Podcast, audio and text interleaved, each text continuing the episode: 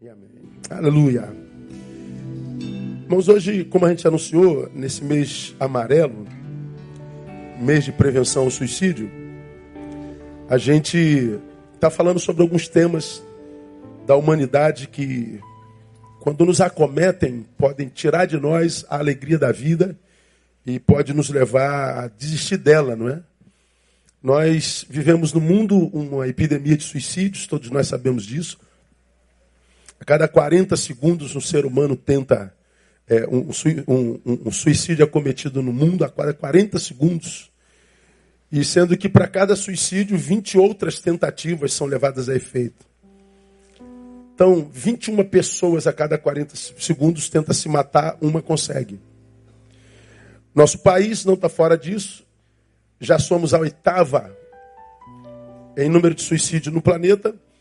Provavelmente, a partir do que foi divulgado pela ONU no ano que vem, é, há uma projeção de que nós já sejamos o sexto ou quinto em suicídio no planeta.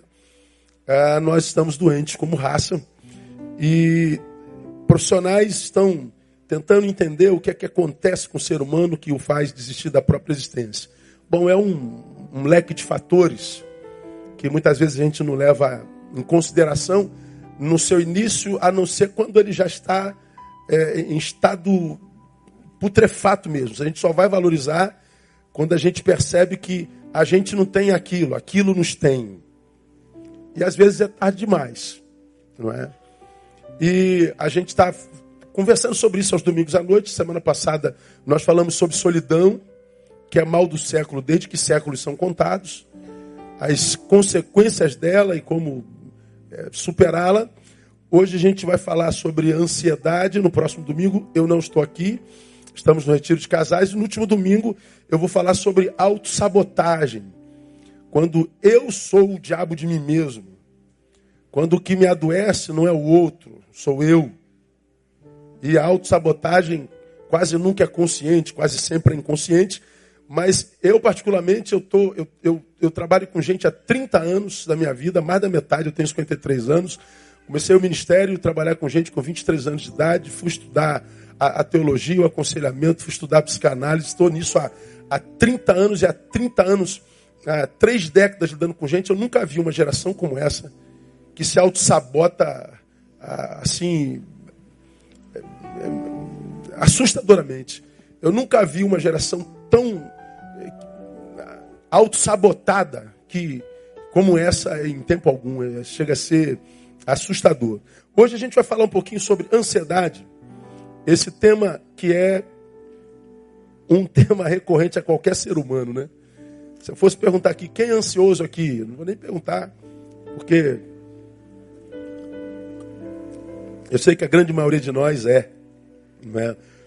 E eu queria mostrar uma reportagem para vocês. Quando ela saiu, eu, eu preguei no dia, na, na semana seguinte sobre ela, essa, essa, esse diagnóstico da, da ONU, da OMS, melhor dizendo, que diz que o Brasil tem a maior taxa de transtorno de ansiedade do mundo. Junto com essa reportagem, que saiu dois anos atrás, diz e acusa que o Brasil é a primeira em transtorno de ansiedade da América Latina e a quinta do planeta. Então nós somos, segundo a OMS, Organização Mundial de Saúde, a geração mais ansiosa, a nação mais ansiosa do mundo e a quinta em depressão do mundo. Então a ONU olha para o Brasil e diz: é uma nação doente. Ah, eu não concordo, não concordo, não concordo, isso não está em discussão. A gente fica com o que a OMS diz. Eu concordo em grau, gênero e número. Então, ah, esse transtorno de ansiedade, essa ansiedade que se transformou em transtorno, é o que ah, a gente tenta abordar hoje. Isso que eu vou mostrar a vocês hoje, ela na verdade seria um estudo de quatro, quatro semanas. Vou tentar resumir ao máximo, tentar ministrar tudo, tomara que eu consiga, mas isso aqui é uma série de quatro estudos, quatro encontros que foram ministrados domingos de manhã e a gente vai tentar resumir bastante para tentar abençoar o máximo possível. Começo com algumas curiosidades. Por exemplo, o, DS, o DSM, minha voz está. O DSM é o Manual Diagnóstico Estatístico de Transtornos Mentais. ah, produzido pela Associação Psiquiátrica Americana, que é, rege o que se entende como transtorno é, mental no mundo inteiro. Esse DSM, ele, o primeiro, o número um, foi construído em 1952. É um manual de transtornos psiquiátricos mentais. O DSM-1, ele foi elaborado em 1952. E o DSM-1, para você ter uma ideia, ele tinha, no, no, na, na sua fundação, no seu primeiro, 130 páginas. Lembrando, Manual Diagnóstico Estatístico de Transtornos Mentais. O primeiro, em 1952, tinha 130 páginas. O DSM-5, que foi elaborado em 2018, tem 947 páginas. Então, o primeiro manual que falava sobre transtornos mentais tinha 130 páginas. O último, que é o 5, em 2018, tem 947 páginas. Ou seja, 817 páginas a mais do que o primeiro. Alguma coisa aconteceu com a gente, né, gente? Acho que a gente está adoecendo um pouquinho mais.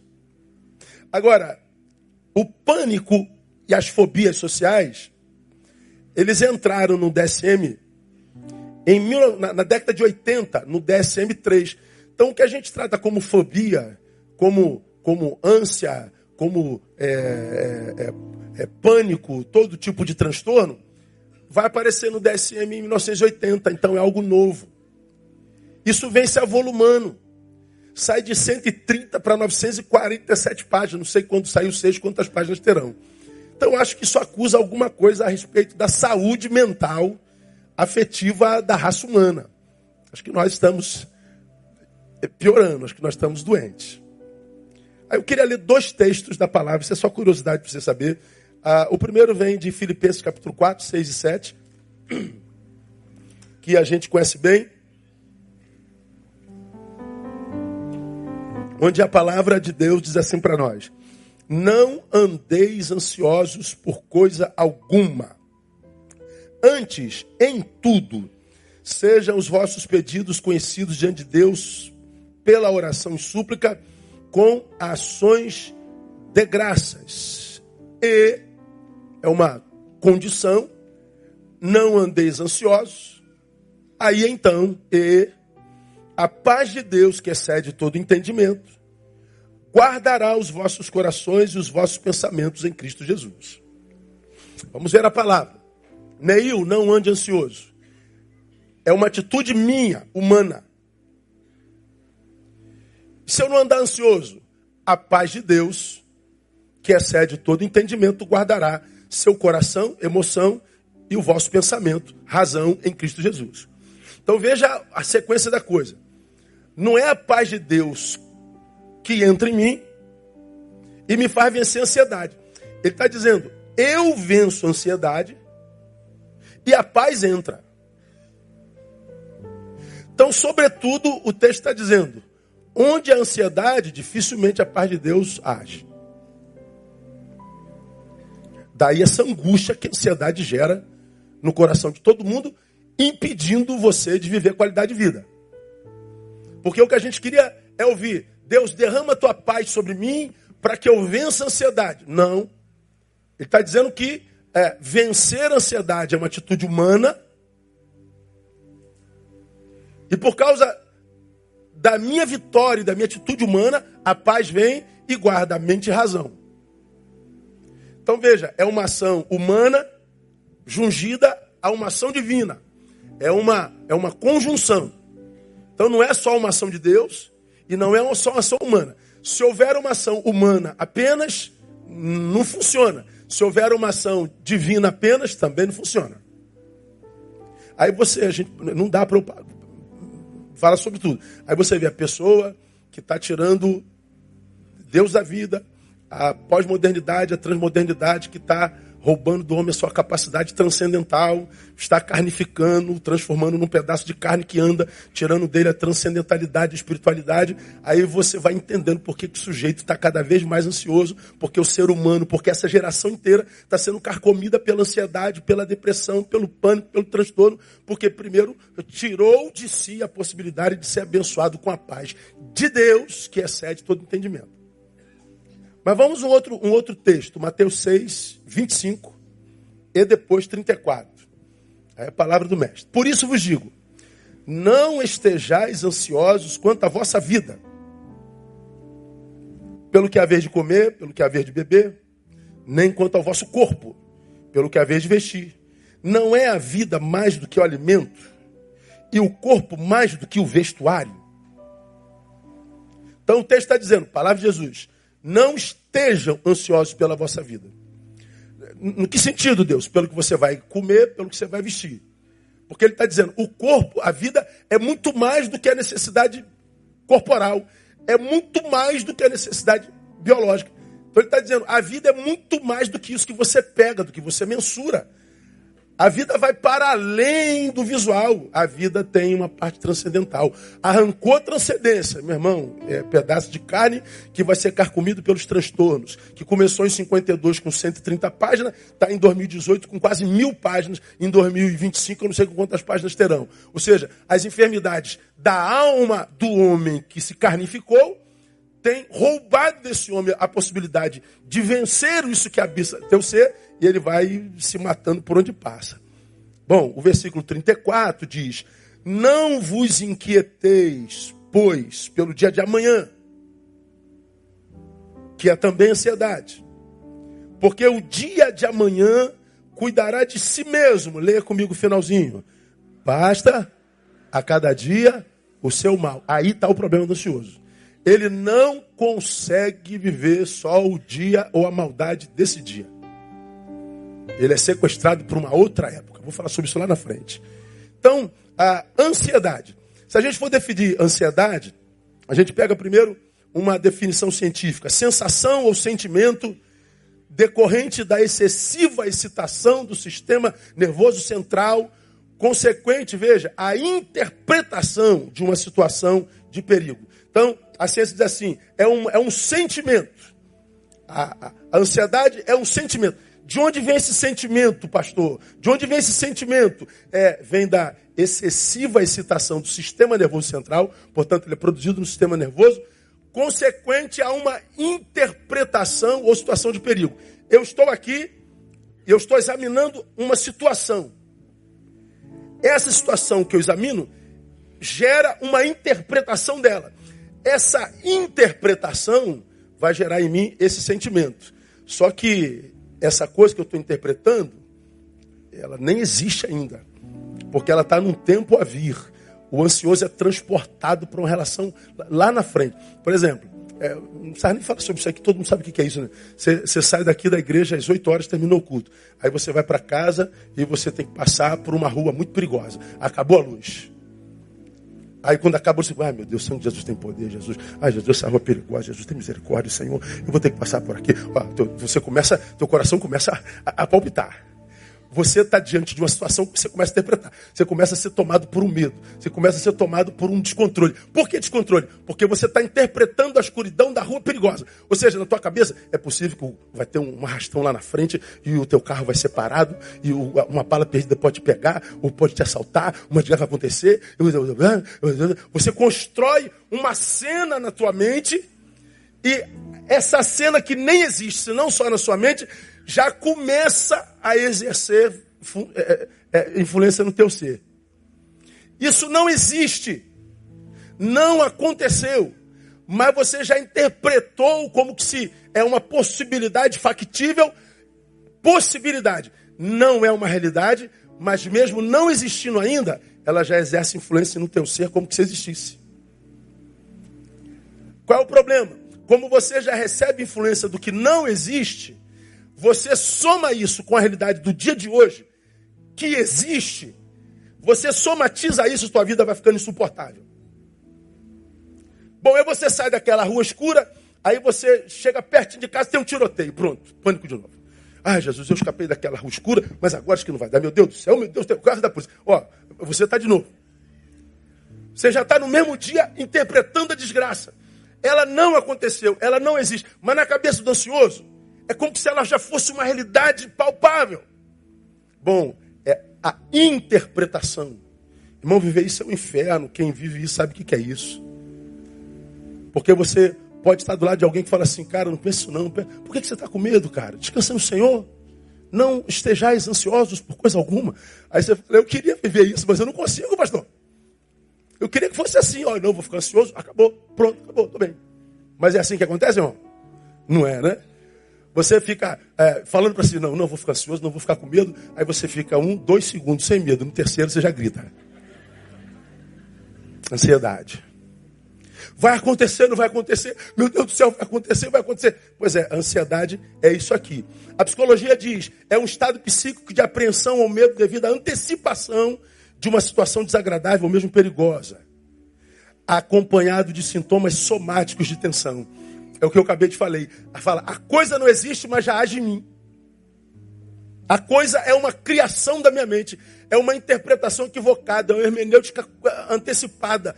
E aí o que, que acontece? Começa a exercer em mim. Pois bem, você passa daquele lugar, não aconteceu nada, mas você viveu como se tivesse acontecido. Você chega aqui absurdamente cansado, tendo trafegado por um lugar absolutamente pacífico, mas você está daqui, do lado de cá, como se você tivesse passado por uma batalha atroz. Dorme sob o efeito daquela batalha que só aconteceu aqui. Dorme mal, acorda de manhã do mesmo jeito. Cansado. Aí você soma um dia, dois dias, um mês, três meses, um ano, vivendo ansiedade. Ninguém suporta carregar isso quando isso virou uma patologia.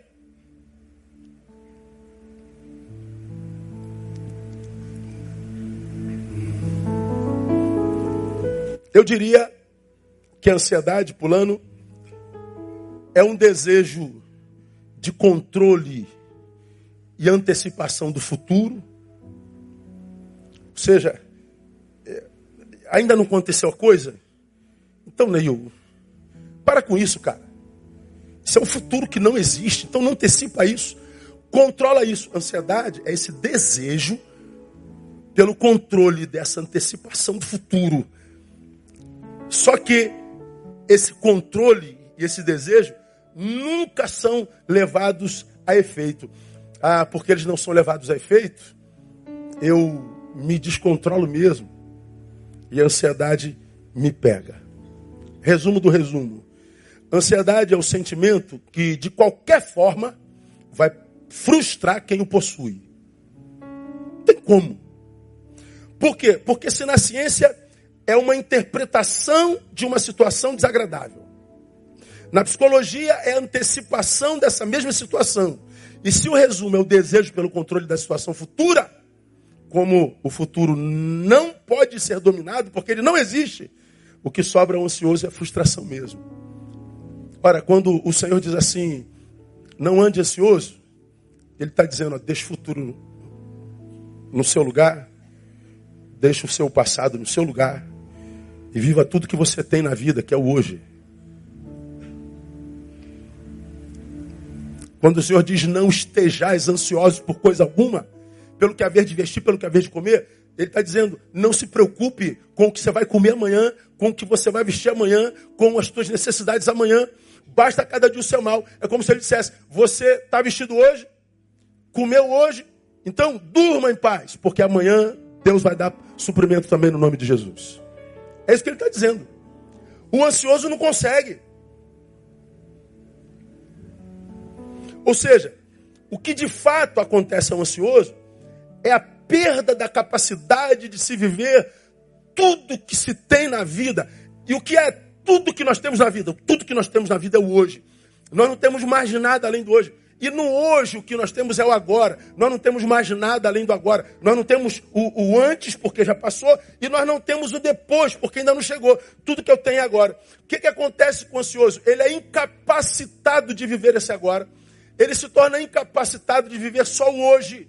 ele se torna incapacitado de administrar o mal deste dia. Basta a cada dia o seu mal. Todo dia carrega mal em si mesmo. Administre Neil só o mal de hoje. E você vai ver que a vida não fica insuportável. Como quem diz, não há mal no hoje capaz de paralisar a vida de ninguém. Se você está paralisado, somatizou mal de ontem, veio como trauma, como ira, como mágoa, ou você traz o mal de amanhã, como preocupação, medo, ansiedade. Chafurda o presente de passado e de futuro, e o presente não é vivenciado. A vida vai se tornando insuportável, não é? E tudo que nós temos é agora. Agora, quando a gente fala de ansiedade, a gente não está falando de nada anormal ao homem, não. A ansiedade é natural e útil ao ser humano. Ah, por exemplo, você está aqui vai fazer uma entrevista amanhã. Pô, você está aqui pô, pensando na entrevista amanhã.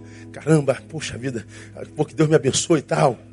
Bom, então você vai se preocupar por causa da sua ansiedade em se preparar para uma entrevista, você vai estudar um pouquinho o tema que você imagina vai cair, você vai se cuidar da roupa que você vai se apresentar. Isso, essa ansiedade natural, essa que, que gera essa noradrenalina em nós, ela é natural. Você vai vai ter o primeiro encontro com, com uma namorada, você vai, vai, vai fazer uma prova, você vai fazer cirurgia. É normal, ela te prepara. Quando é que ela se torna um problema em nós? Quando ela se torna algo sistemático e crônico, ou seja, ela vira patologia.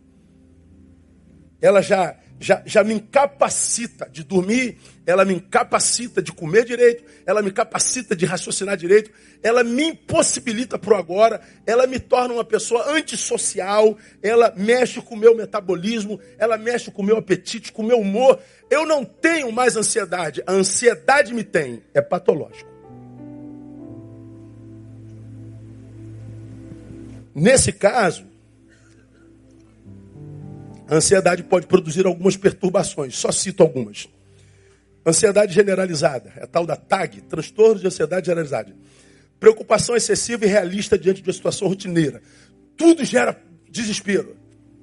Aquela pessoa desesperada, meu Deus, calma, calma, ei.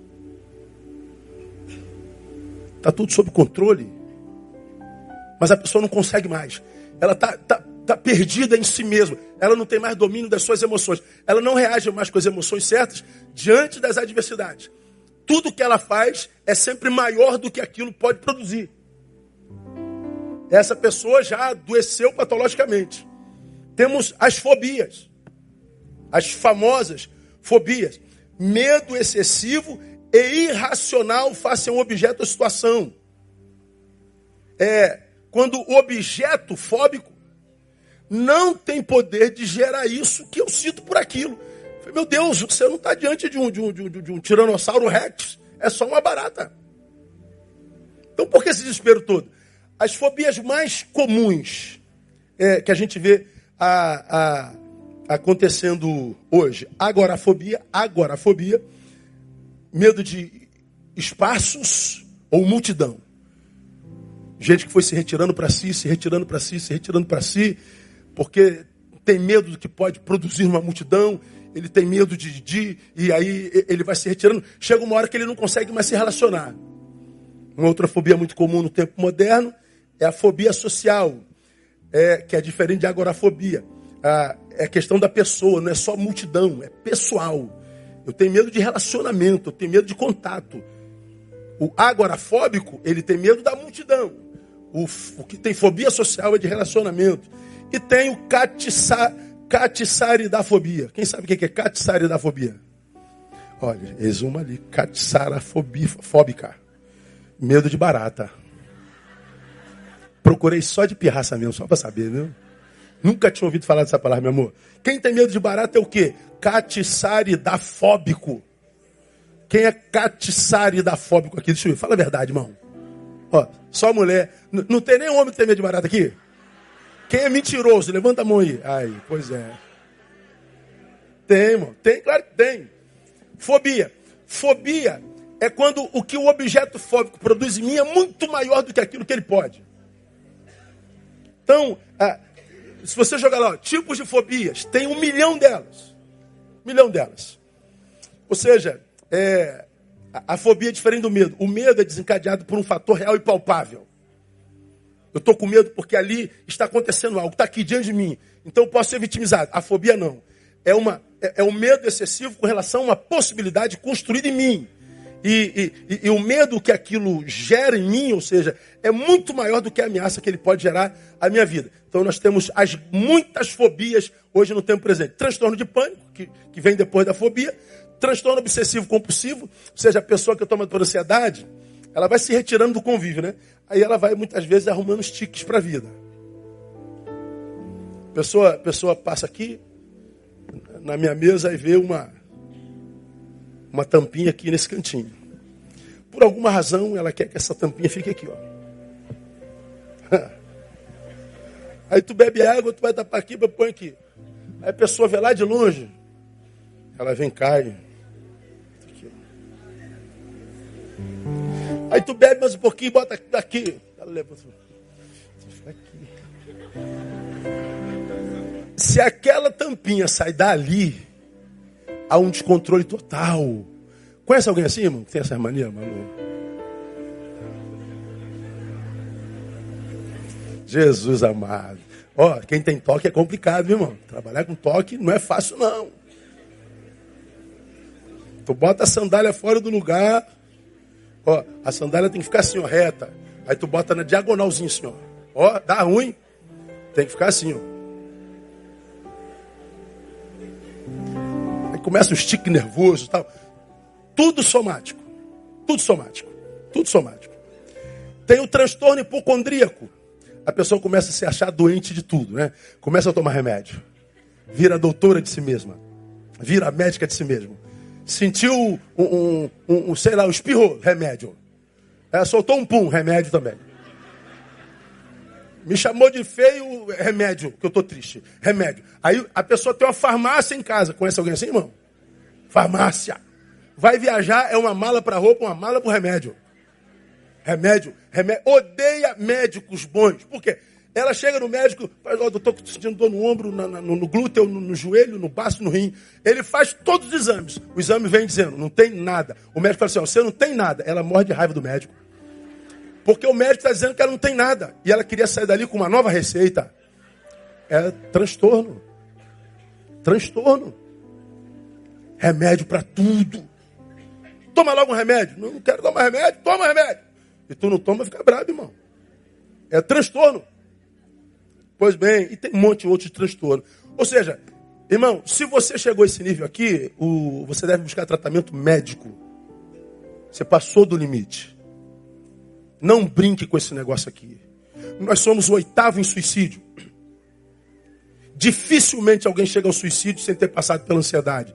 Dificilmente alguém chega ao suicídio sem ter passado pela depressão. Dificilmente alguém chega pelo suicídio sem passar por algum tipo de fobia. Tudo é caminho que leva lá. Ninguém consegue administrar uma vida que da qual foi subtraído tantos agora, tantos hoje, tanta vida não vivida, porque não estava presente para viver a vida do dia. E se você não viveu essas vidas todas, o somatório dessa não vida vai se manifestar com vazios abissais, abismais lá na frente. Então, se você já se vê nisso, é medicamentoso. Procura um psiquiatra, isso não é vergonha alguma. Você precisa de ajuda medicamentada, você precisa de ajuda terapêutica, porque possivelmente você adoeceu. Mas vamos continuar. Vocês podem ver a ansiedade, ela pode desconfigurar, irmão, totalmente a vida de uma pessoa. Como Jesus sabia disso, ele então ordena: não andeis ansiosos por coisa alguma. Agora vamos falar da ansiedade na perspectiva bíblica. A palavra no grego é a palavra merinal. Merinal. Não estejais ansiosos. Merinal. Literalmente, ficar indevidamente preocupado. Mas o texto também pode ser traduzido por distrair. É como é, é a ideia de duplicidade. como se a nossa mente ficasse dividida. E como é que se explica isso, pastor? A luz da palavra é fácil. Como eu estou aqui, ó, vivendo agora, eu tenho que pregar aqui, não tem? Então tem que ver minhas anotações. Mas eu sou ansioso, amanhã eu tenho algo a resolver.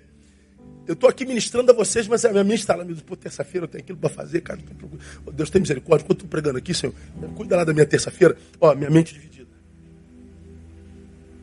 Eu não faço nem isso aqui bem e nem posso ingerir sobre aquilo que está lá, porque aquilo não existe. A mente ansiosa é essa mente dividida, é essa mente que vive duplicidade. Se ela me toma de forma patológica, eu posso viver vários momentos num momento só. Eu estou aqui ministrando isso, preocupado com a minha responsabilidade de terça-feira, mas ao mesmo tempo eu estou chateado com aquela pessoa que está sentado lá naquele banco que está dormindo. Aí eu falo, meu Deus, eu, a minha mente não, não, se concentra, a minha mente não tem alvo, a minha mente ela não tem paz, a minha mente está sendo dividida, esfacelada. E você, inconscientemente, tem que trazer a sua mente para existir. Você está aqui, você tem que viver. Só que a tua mente foge para lá, tua mente foge para lá, tua mente foge para lá, você está dividido, você está esquartejado. Bom, essa luta de tentar trazer parte de você que está tentando fugir do teu controle, cansa. Você chega no fim do dia exausto. E olha que aquele dia você nem teve trabalho braçal. Aquele dia foi um dia de folga. Você passou o dia deitado no teu quarto, mas a tua mente fugindo de você como algo que foge do teu controle, e você está deitado, paradinha, mas exausta. Você não consegue dormir. De onde vem esse cansaço? Distração. Essa duplicidade, essa divisão. Ah, por isso que a Bíblia diz: não estejais ansiosos quanto à vossa vida pelo que há vez de comer, pelo que há vez de beber, nem quanto ao vosso corpo, pelo que há vez de vestir. Não é a vida mais do que o alimento, o corpo mais do que o vestuário. Não vos quenteis pelo dia de amanhã, porque o dia de amanhã cuidará de si mesmo. Basta cada dia seu mal. A ideia de Jesus é: você é meu filho, filho. Você é filho de Deus, diria o Pai. Filho de Deus por adoção em Jesus. Sua vida é muito mais do que comida, é muito mais do que bebida, é muito mais do que vestimento. Hoje ele diria: sua vida é muito mais do que sucesso. Sua vida é muito mais do que beleza, sua vida é muito mais do que magreza, sua vida é muito mais do que fama, sua vida é muito mais do que seguidores, sua vida é muito mais do que aparência. E tudo isso que te tira paz é preocupação de Deus para você. E ele está dizendo: não fica ansioso por causa disso. Entrega na mão dele e dorme. Porque amanhã o seu dia, quando acordar, já está pronto no nome de Jesus. E a gente precisa acreditar nisso. Como ele me trouxe até o final desse dia, eu durmo. Porque eu sei que quando eu acordar amanhã, aquele dia já está pronto. Isso é exercício. Isso é exercício. Outras considerações sobre ansiedade. Aqui vai um pouquinho, tá, irmão? Se Jesus diz, se a palavra de Deus diz, e nos ordena a não andar ansiosos, é porque então é possível. Deus não é um Deus incongruente, não é um Deus insano, que daria a mim e a você uma ordem impossível de ser praticada. Nós servimos a um Deus que foi gente como a gente, que escolheu encarnar esvaziando a si mesmo, como diz Paulo, para ser gente como eu e como você. Ele sabe o que é ansiedade. Ele sabe o que é solidão. Ele teve no Getsemane. Ele sabe o que é angústia. Deus, se for possível, afaste de mim esse cálice. Ele sabe o que é isso. Ele nunca daria uma ordem para mim, para você, que não pudesse ser cumprida. Então, muita gente que diz, pastor, esse negócio de vencer ansiedade é utopia. Não é utopia, é realidade. Quando nós lemos 1 Pedro 5, 6 e 7, bota aí, painel. O que, que a gente lê lá? Humilhai-vos, pois, debaixo da potente mão de Deus, para que o seu tempo vos exalte. Leia comigo o versículo 7, o outro. Leia comigo. Lançando sobre ele. Por quê? Você acredita nisso, amém ou não? Tem que lançar sobre ele. Se lançamos, nos livramos.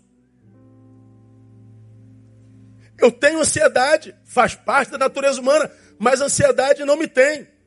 Eu a controlo, não sou controlado por ela. Jesus está dizendo: é possível. Por que nossa dificuldade de crer nisso? Porque nós temos sido controlados por ela há muito tempo, por causa da carnificação do, man, do, do, do ser humano e o arrancar da sua transcendentalidade. Ela se normatizou entre nós, então nós acreditamos que é normal viver à base de rivotril. É normal viver à base de barbitúrico. É normal viver à base de ansiolítico. É normal. Como se é, nós fôssemos criados para isso. Não. Se tornou normal, talvez natural, não. Se ele diz que eu e você temos condições de lançar, a gente tem. Então, ao invés de acreditar no que os nossos olhos veem, nós somos o povo da fé. A gente acredita no que a palavra diz. Lança sobre ele. Então, não é uma utopia eu posso viver sem ansiedade e mais, eu vou viver sem ansiedade. Recebe essa palavra ou não? Diga para quem está do seu lado, você pode vencer a tua ansiedade. Aplauda ele. Aleluia.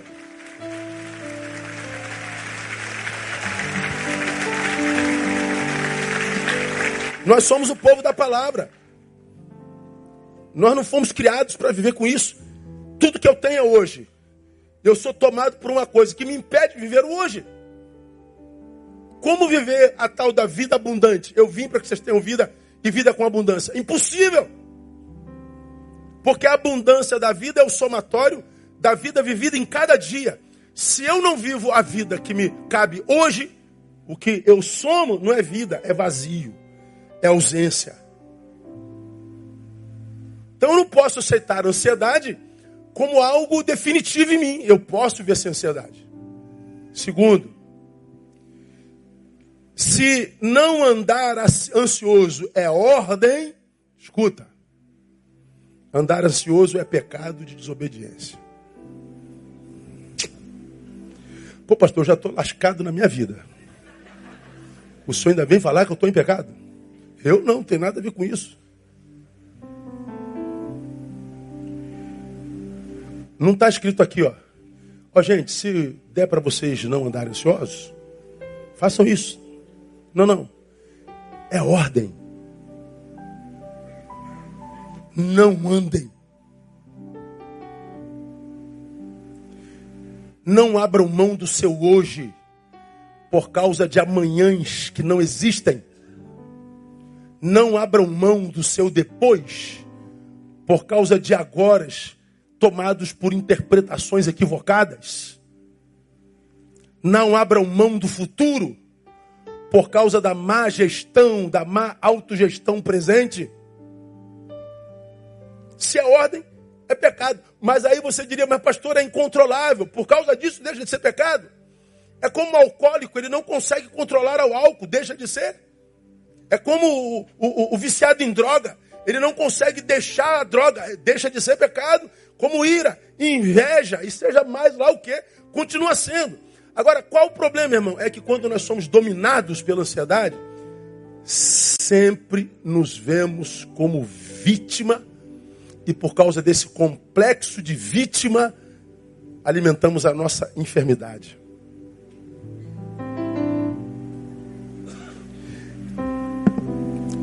Você não é uma vítima, irmão. Não se diminua por causa da tua ansiedade. Não se sinta inferior por causa da tua depressão. Não se sinta inferior por causa do teu pânico. Não se sinta inferior porque você não está conseguindo estar no meio de multidão. Não se sinta inferior porque você não está conseguindo se relacionar como antes. Você não é inferior. Você foi acometido por uma enfermidade, ok. Mas estar enfermo não te faz inferior. Então não se veja menor por causa da tua ansiedade. Essa forma de se enxergar alimenta a enfermidade que te diminui. Por que, que é tanta gente morrendo por causa de ansiedade?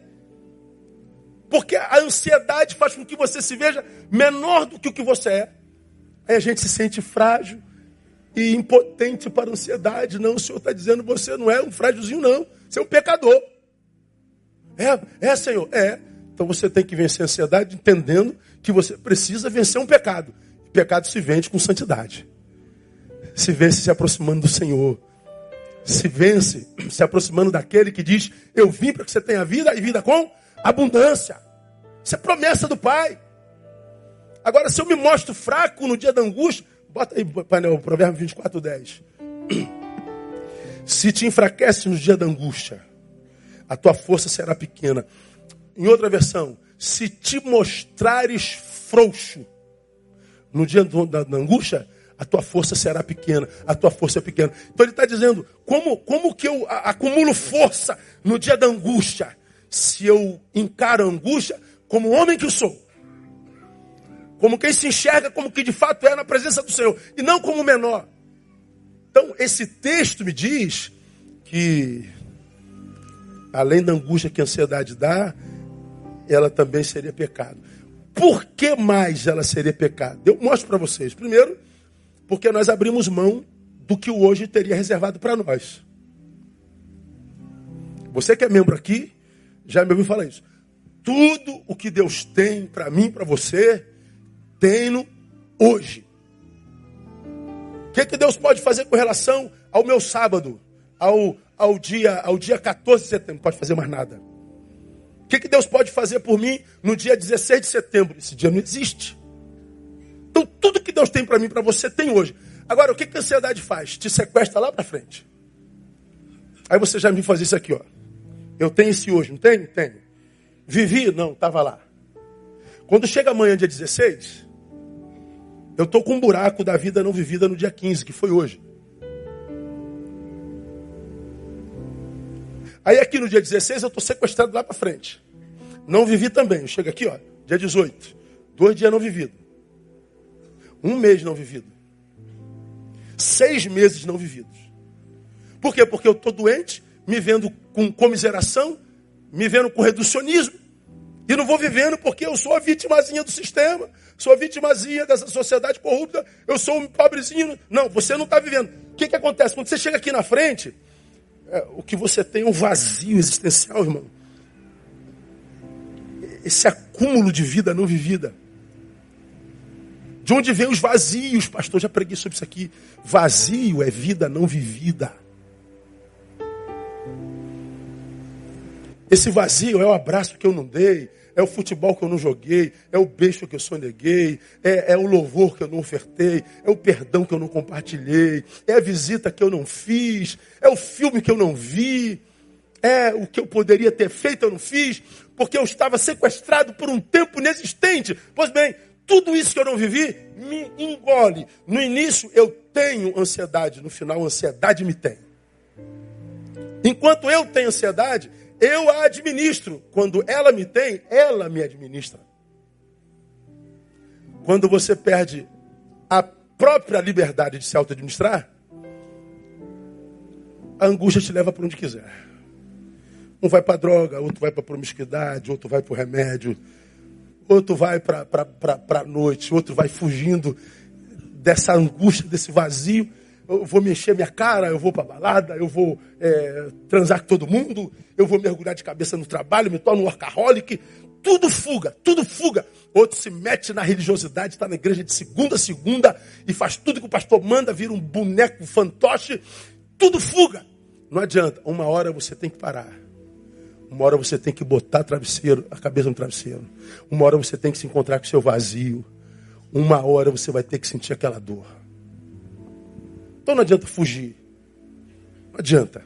Por que, que, é pecado? Porque eu abro mão de viver tudo o que eu tenho agora. E mais, por que, que é pecado? Porque, de certa forma, dominados pela ansiedade, a gente chama Deus de mentiroso. É, nesse caso, a ansiedade vem como antagonista da fé, né? A ansiedade traz sofrimento pela ausência da resposta.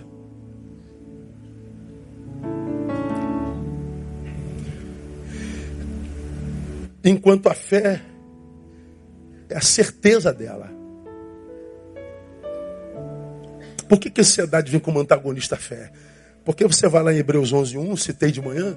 Ora, a fé é o firme fundamento das coisas que se esperam. Ou seja, está lá no amanhã, estou esperando, estou? Estou. Mas porque eu tenho fé, eu não vou deixar de dormir porque eu sei que já está pronto. A ansiedade bota um será. E se não? Usa a fé. Entregue-se a fé. ao invés da ansiedade, ela é quase um antagonismo à fé. De manhã eu defini fé, eh, trazendo à memória o que você já sabe. Eu falei que fé é a certeza no presente de que o futuro já está pronto. Repita comigo: fé é a certeza no presente de que o futuro já está pronto. E que por causa disso, já celebra como se passado fosse. Então estou aqui, ó, minha preocupação está lá no sábado. Falei, pô, mas hoje é domingo, cara. Basta cada dia ser mal, pô. Sábado já está pronto em Deus. Vou viver o domingo. Vamos celebrar a vida. Aí uma minha mente dividida sábado. Não, não, não, não. Hoje é domingo. Vamos adorar. Aí eu, não, não, não, não, domingo. Ó, isso cansa. Mas tu está lutando contra isso. Domingo. E quando é que você vende? Quando você usa a fé e você assume a postura de um homem de fé e diz: o sábado está pronto, Neil. Descansa, pô. É o firme fundamento das coisas que você espera. É a prova das coisas que se não vê. Está pronto, você não vê, mas está pronto porque Deus disse que estaria. Então, ao invés de você se preocupar com aquilo, você já celebra como se aquilo já fosse passado. Fé. Arranca a fé do homem, o que sobra é um agora inadministrável. Porque ele disse que supriria todas as nossas necessidades em glória. Se ele disse que supriria todas as nossas necessidades, por que, que nós estamos desesperados? Bom, a fé não está operando como deveria. Então não dá para vencer a ansiedade só pelo veio humano, como eu falei no início. Eu estou com um e-mail aqui, recebi hoje, de uma mulher que está tratando ansiedade há 22 anos. E ontem, pela décima segunda vez, ela tenta suicídio. Os remédios não dão jeito. A boa família que tem não dá jeito. Nada dá jeito. Pastor, pelo amor de Deus, me ajude. Aí a gente fica perguntando que tipo de ajuda um pastor pode dar, se o psiquiatra já atende, se o psicólogo já atende, se todo mundo atende, tudo. Por que, que acha que eu posso? Bom, a única coisa que um pastor pode fazer é te animar a viver a tua fé e mergulhar nela.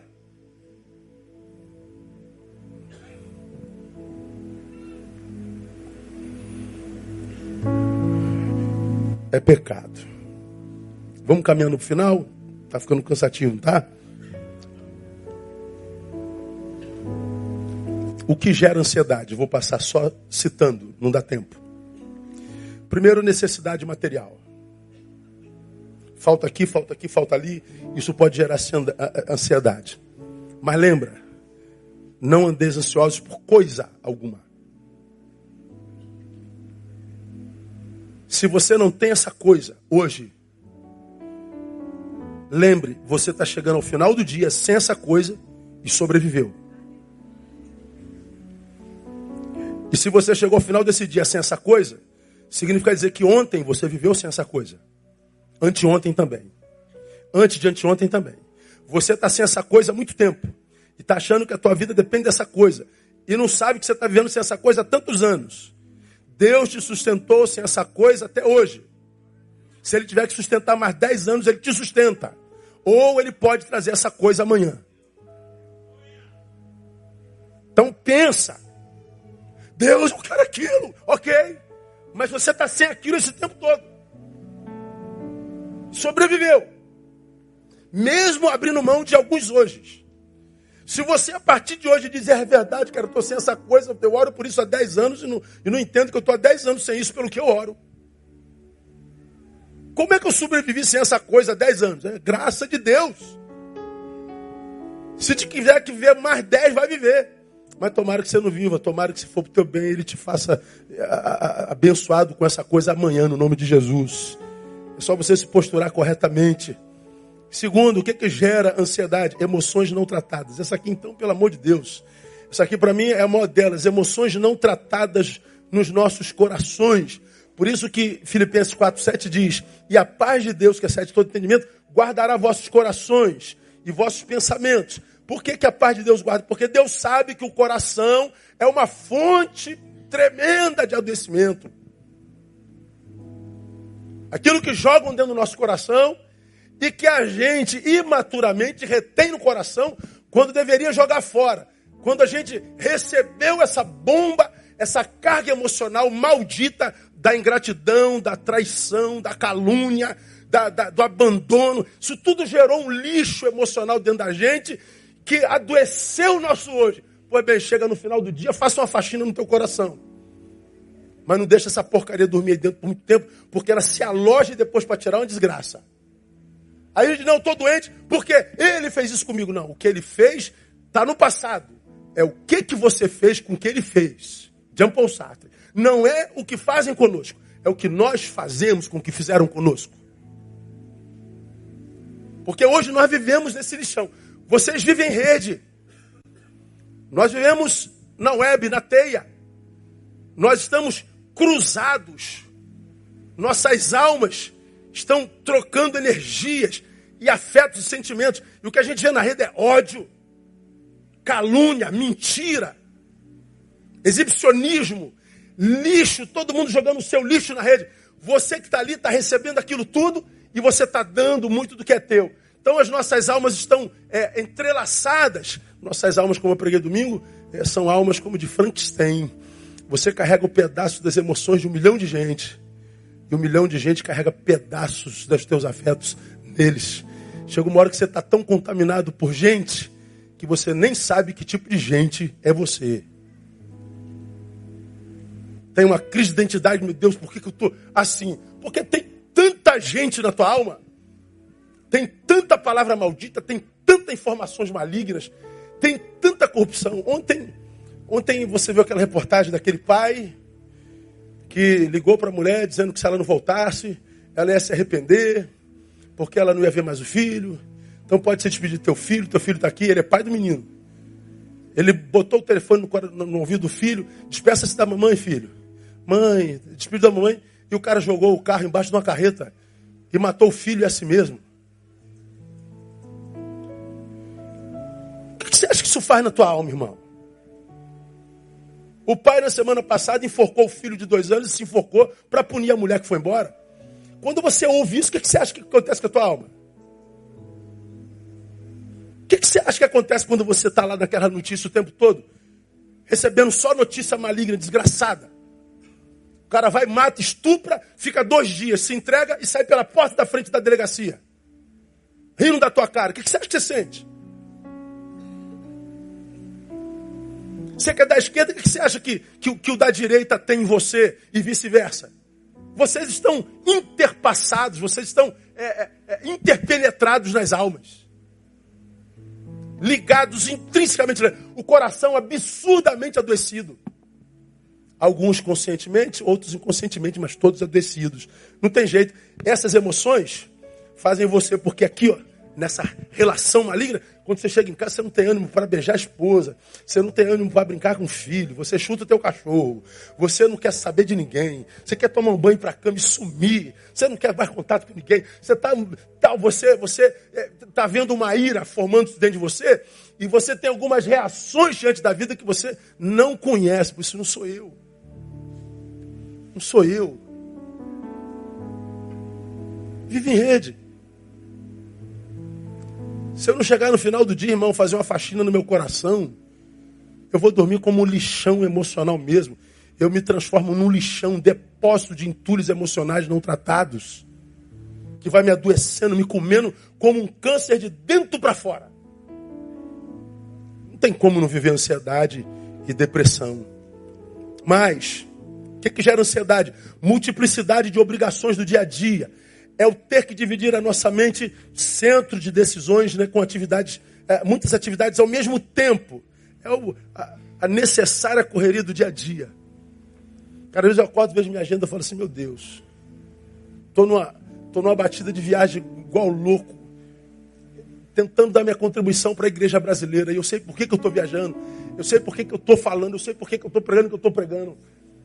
Mas cansa, aeroporto, mala, é, é, atraso de voo, cancelamento de voo, dorme no aeroporto e, e, e sai correndo de madrugada, uma correria danada, tua mente não para.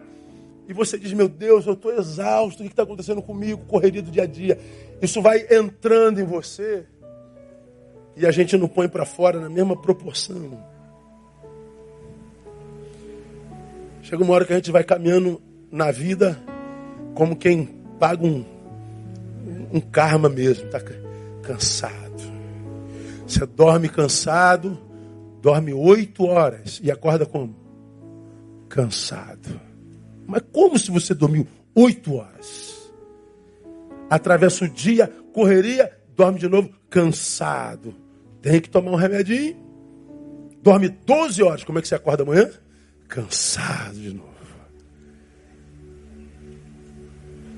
Como é que a gente descansa? É que faz? E a indignação com essa violência? A indignação com essa correria? A indignação com essa injustiça? A indignação com esse governo? A indignação com aquele governo? A indignação, indignação, indignação com esses impostos?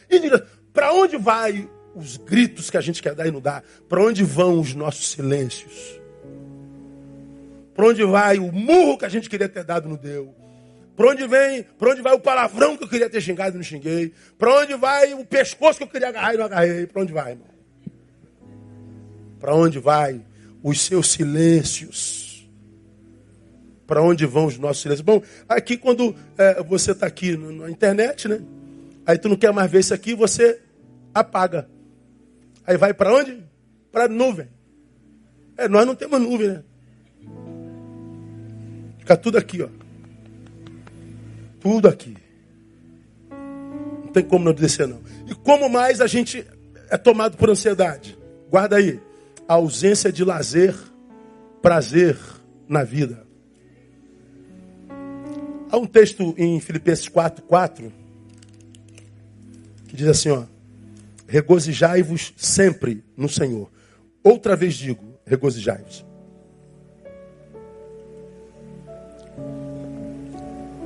Regozijo no Senhor outra vez. Regozijo. Então ele está dizendo: alegrem-se. Qual, qual é a vida que adoece? Aquela que não tem lazer nem prazer. É aquela vida que só nega a si mesmo o sábado. A Bíblia diz que em seis dias fez Deus e ao sétimo descansou. E ele diz que fez o sábado para o homem, não o homem para o sábado. Deus não precisava e descansou para dar exemplo. A gente precisa e não descansa, porque quer ganhar mais. A gente ganha dinheiro, mas não consegue usufruir do dinheiro com a família. A gente trabalha para ganhar dinheiro, perde a saúde para ganhar dinheiro. Depois perde o dinheiro para recuperar a saúde. A gente está trabalhando, trabalhando, trabalhando, está trabalhando, e nosso filho está crescendo, a gente não está vendo. E a gente diz, é para te dar o melhor, filho. Não é não. O melhor que nosso filho pode ter de nós não é presente, é presença. Nossas famílias adoecem. Mais problema para nós. Porque a gente fracassou de família. Aí a gente troca de família imaginando que isso é normal, só porque todo mundo está trocando. Ninguém sai de uma família sem sequela desse sair.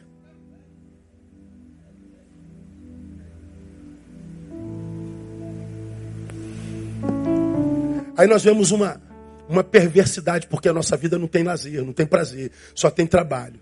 Primeiro, nós transgredimos o mandamento. Lembra-te do sábado para o santificar. Santificar o sábado hoje é simplesmente não esquecermos que somos humanos. Ou seja, eu tenho limite, eu preciso descansar, eu preciso ser um ser humano integral. O que é um ser humano integral? Um ser humano que trabalha, mas descansa para poder continuar trabalhando. Quem quer fazer por muito tempo, tem que parar por algum tempo. Mas a gente não para. A nossa vida é correria. A nossa cama não é um lugar onde a gente descansa, é um lugar onde a gente desaba. Puf. Você não curte o descansar. O dormir não é um prazer. A noite não interregno entre um expediente e outro. A noite é um desabar de um ser que chegou ao limite. Esse desabar desprazeroso não te faz acordar amanhã para celebrar a graça de estar empregado. A gente está desequilibrado, não tem como não ser tomado por ansiedade. Agora vamos para o final de vez. Como vencer a ansiedade à luz da palavra?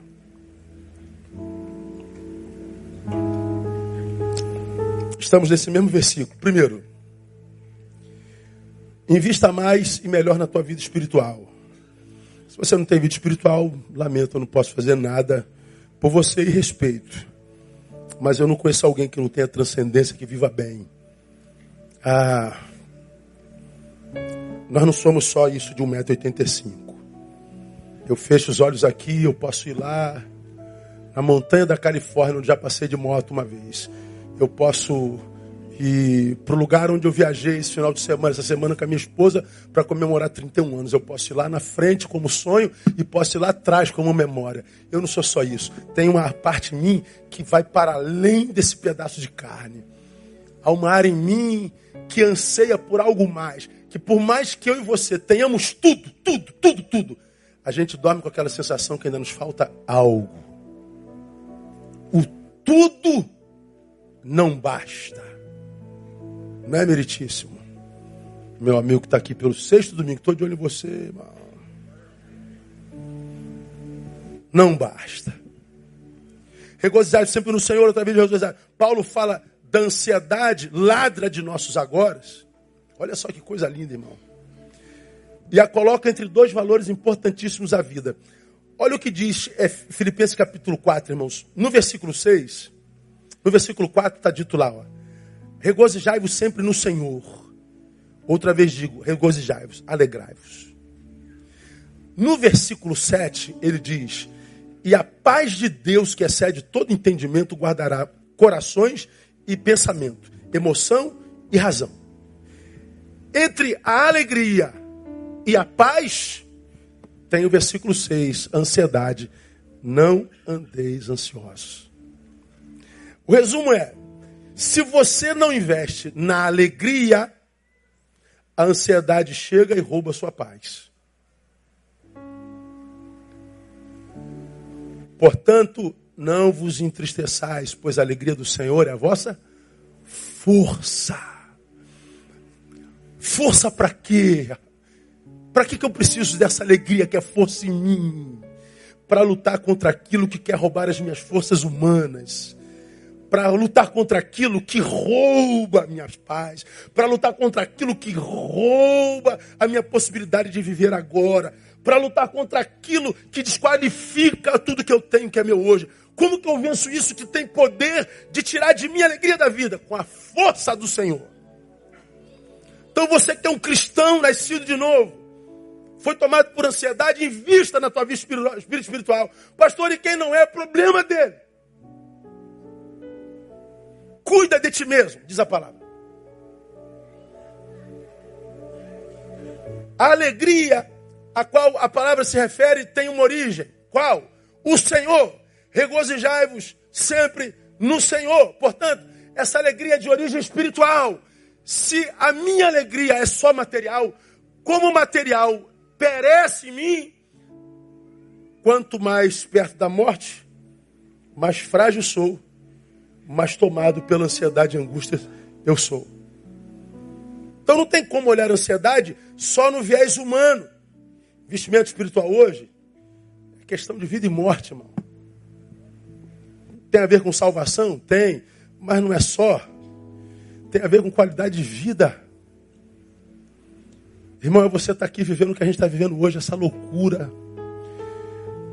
E você poder fechar os teus olhos pensar no Deus que te habita, que te fez morada, e dizer: Deus, me tira daqui um pouquinho para eu respirar ares novos.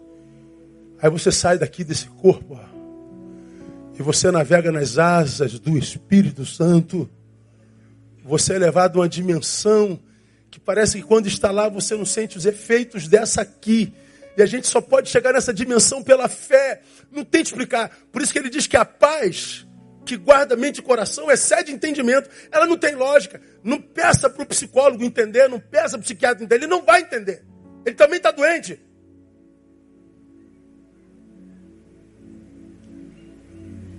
Joga no Google, suicídio de, psiquiatra, de psiquiatras. O adoecimento dos que cuidam. Nós não somos só isso aqui, nós estamos para além disso. Então, quando a gente fala de ansiedade, eu não posso falar só de remédio, eu não posso falar só de, de, de cuidado humano. É, ela vai para além disso. Infelizmente, o homem moderno, ele está carnificado, perdeu transcendência. Por isso, essa, essa avalanche, essa epidemia de ansiedade, de depressão, de tantos transtornos na pós-modernidade, porque Deus foi banido do coração dessa geração. Guarda o que eu vou te falar. Jesus não tem problema nenhum com a materialidade e com as coisas, viu, irmão? É,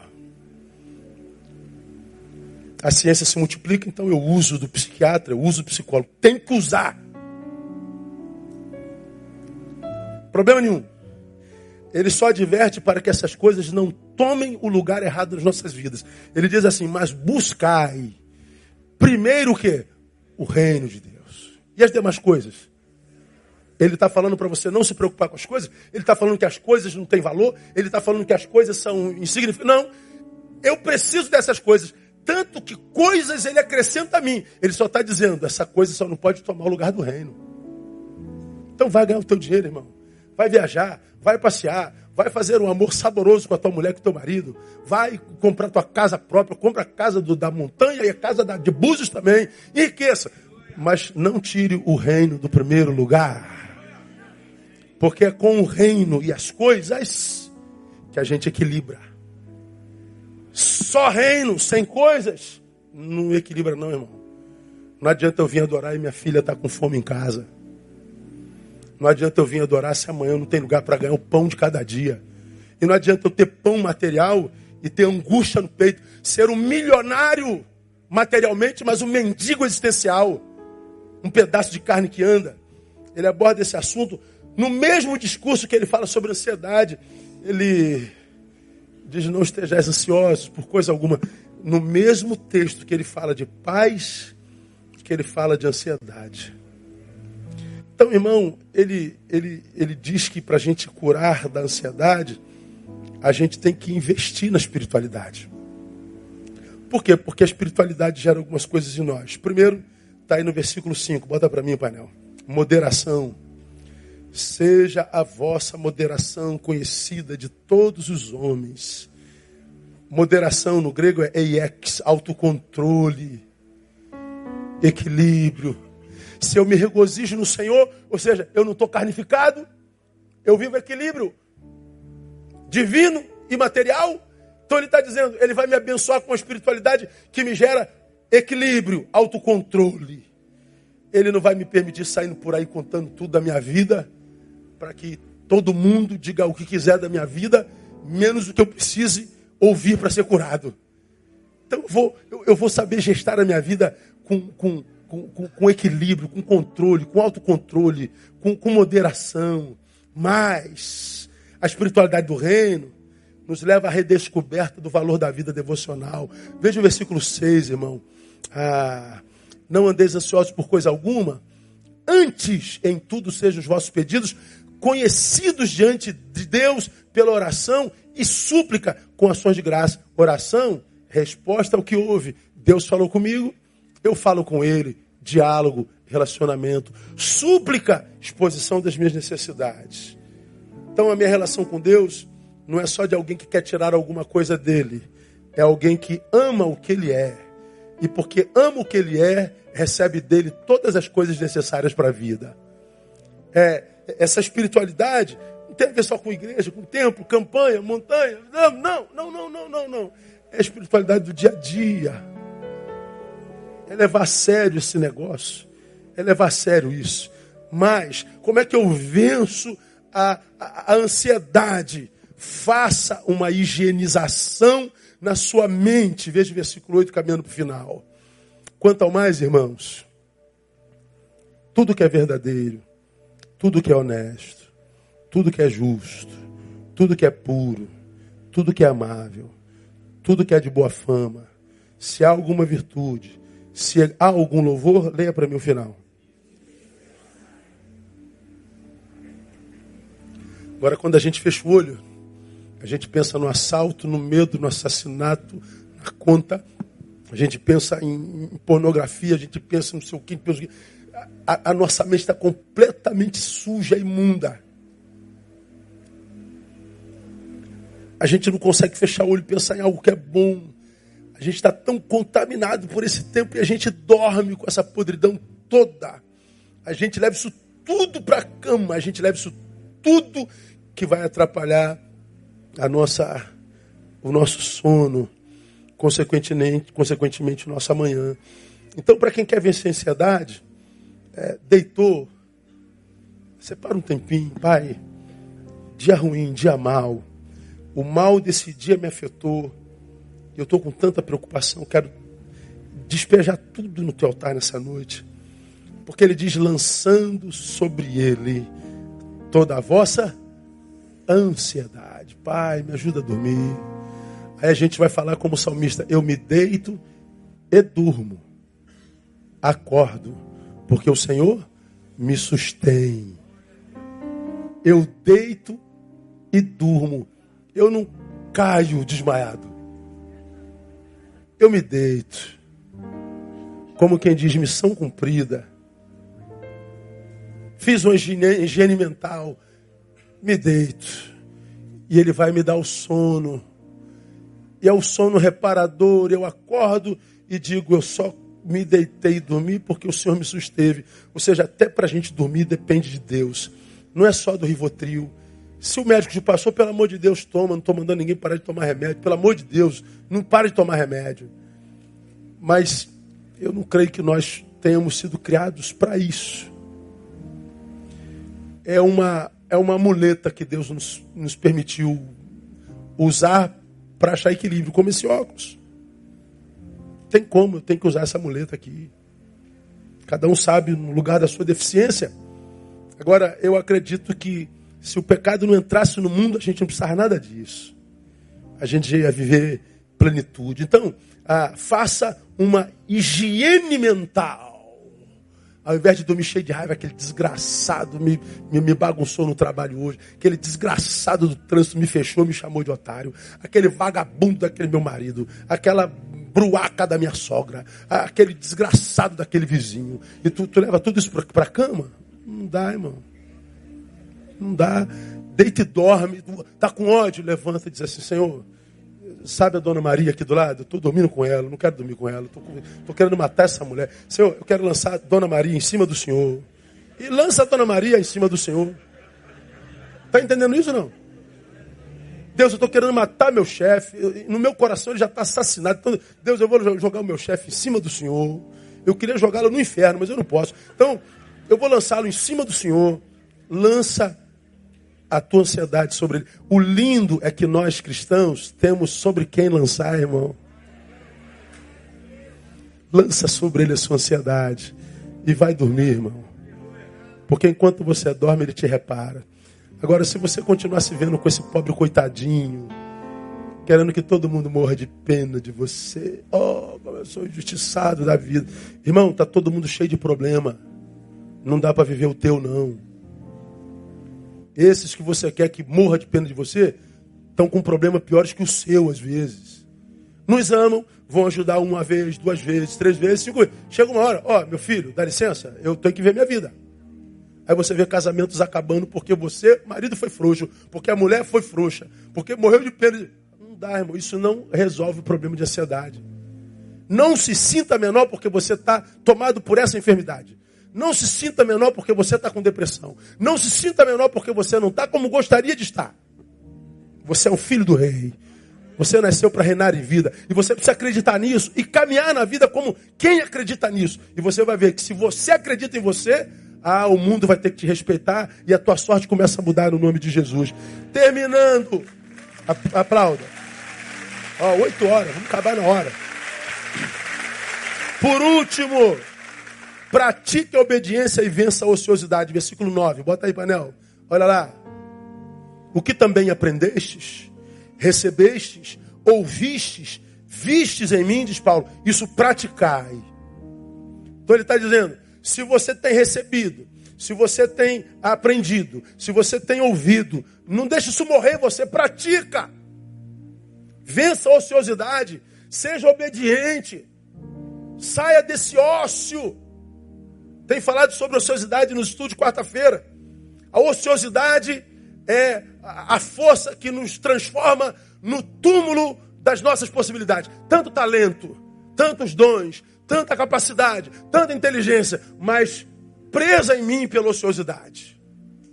Potencial não desenvolvido, angústia. Vai fazer alguma coisa. Terapia ocupacional. Está desempregado? Vai visitar alguém. Pinta a casa. Vem para a igreja. Vê onde você pode servir.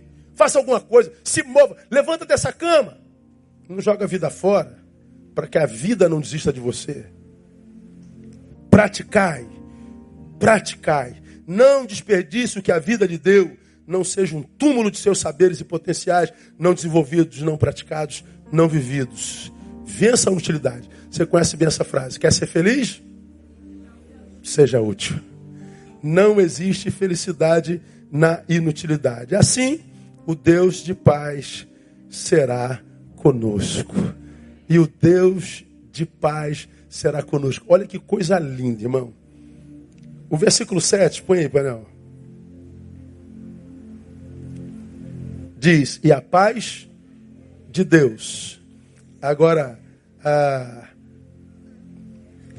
veja o, o, o 9. Lá no final. E o Deus de paz será convosco. No 7 diz: Paz de Deus. E o 9? Deus de paz. Cara, achei isso maravilhoso. A paz de Deus é uma coisa que Ele me dá. O Deus de paz é o próprio Deus que se dá. Eu te dou a minha paz. Agora eu me derramo em você. Você tem a paz de Deus e o Deus de paz se eu luto contra a minha ansiedade, se ele diz que você pode vencer a ansiedade, acredite, você pode. E a partir dessa noite eu profetizo, você começa a vencê-la no nome de Jesus. Aplauda ele. Pai, estou aqui. Dá altura aí. Pastor, eu quero vencer minha ansiedade, eu sou ansioso, eu preciso vencer. Sai do seu lugar, vem aqui, eu quero orar com você. Pai, me ajuda, Pai, me ajuda. Eu preciso vencer isso. Ficar em pé, vamos encerrar cantando essa, essa canção. Pai, estou aqui, olha para mim desesperado por mais de ti. A tua presença é o meu sustento, palavra, meu alimento. Preciso ouvir a tua voz, você ouviu. Você que tem percebido que a tua ansiedade tem atrapalhado a tua vida, sai do teu lugar e venha. Joga ela sobre o seu hoje.